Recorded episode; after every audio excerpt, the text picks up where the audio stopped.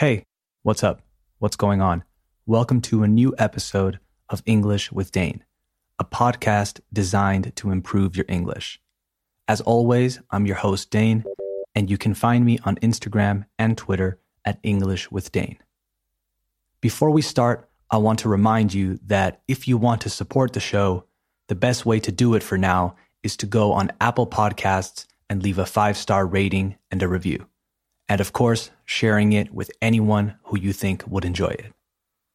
Okay, on today's show, we're going to focus a little bit on history, specifically an incredibly important moment in World War II. So let's start the show. You are listening to the 23rd episode of English with Dane. Hit it.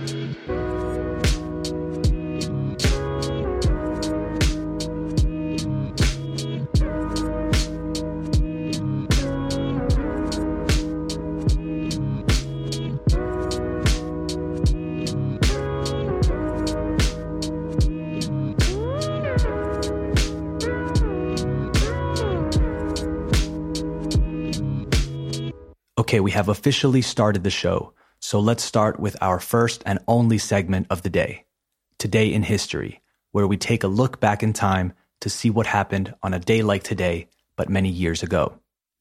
I'm recording this on Thursday, by the way, even though you'll listen to it on Friday. So by the time you listen to this episode, I will be in Scotland for a wedding. However, the moment in history I will be talking about today happened on the 6th of June. So today for me. So a day before, but I think it's worth it. Vale la pena because it's a really good one. So let's check in with history.com. The headline reads D Day Allies storm Normandy's coast. On this day in 1944, Supreme Allied Commander General Dwight D. Eisenhower gives the order to execute the largest amphibious military operation in history Operation Overlord, which received the code name D-Day, the Allied invasion of northern France. But we have to stop here for a second because there is more to tell and we need some more context. Let's start, empecemos, in 1943. With things looking difficult for the Allies, a very important meeting happened in Tehran, the capital of Iran the leaders of the most powerful Allied forces, so the United States, Russia, and Great Britain, met for the first time in the same room.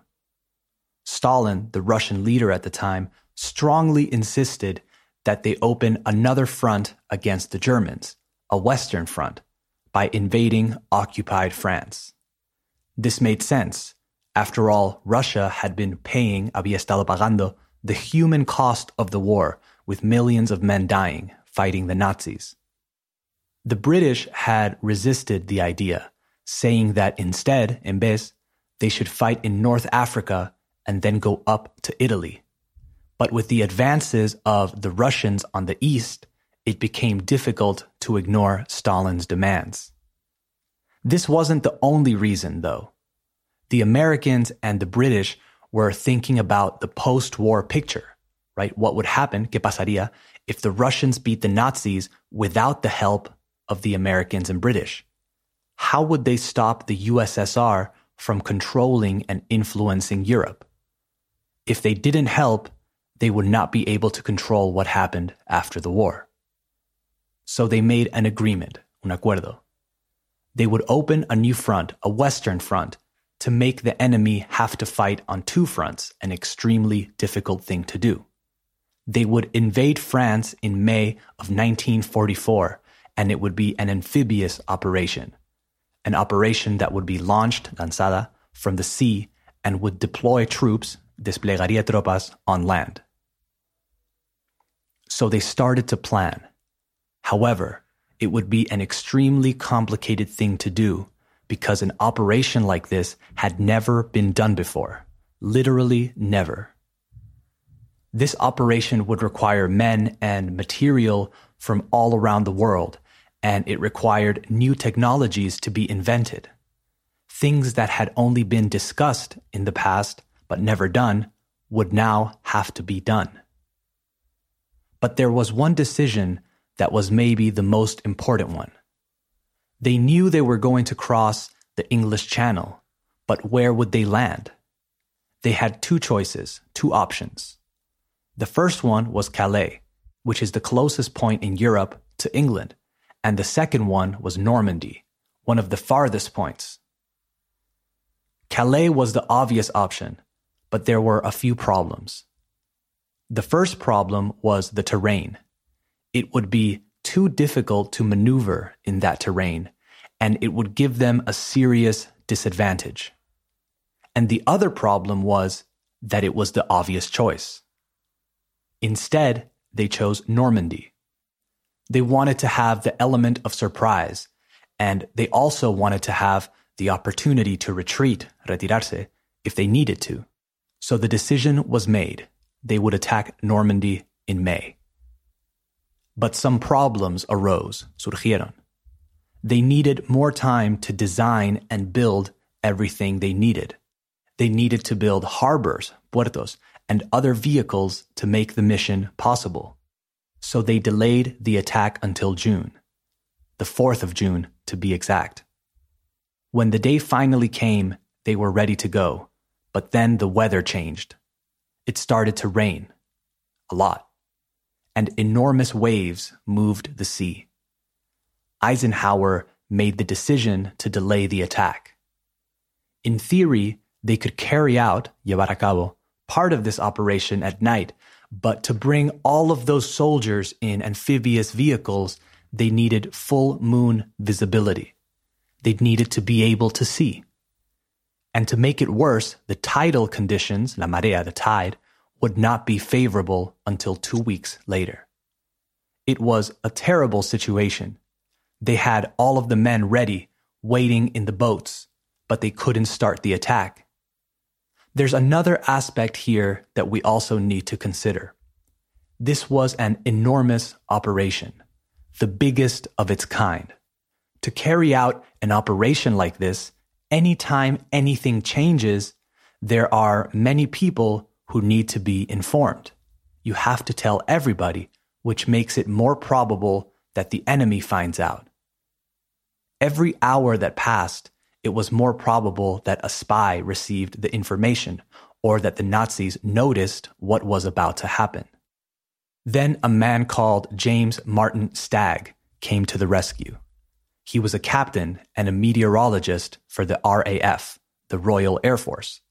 He tells Eisenhower that he believes that on June 6th, the weather will clear up and that conditions would be favorable so they were ready to attack. Around 6,000 ships began to cross the English Channel, and because the British had destroyed most of the German Air Force, there were no planes that could see them coming. Then everything started, and things did not go according to plan at first. The first part of the mission required soldiers to land, aterrizar, and light up, encender, the landing zone for the paratroopers, right? The soldiers with parachutes. But only two planes made it, llegaron. And to make things worse, a lot of the things they needed to light up the landing zones were on the planes that didn't arrive. That means that only a few soldiers were on the ground and they had to use flashlights, linternas, to signal the planes carrying the paratroopers. Then there were problems with the paratroopers. Because the planes had little visibility, many of the paratroopers were dropped, soldados, too low or too high. The paratroopers that were dropped too low broke many bones when they landed because they didn't have time for their parachutes to open. And the ones that were dropped too high floated down very slowly, giving the enemy soldiers time to shoot them very easily. The mission of the remaining paratroopers was to capture strategic places and give more time to the thousands and thousands of soldiers that were about to land on the beach. The next stage was bombing, but it was still dark.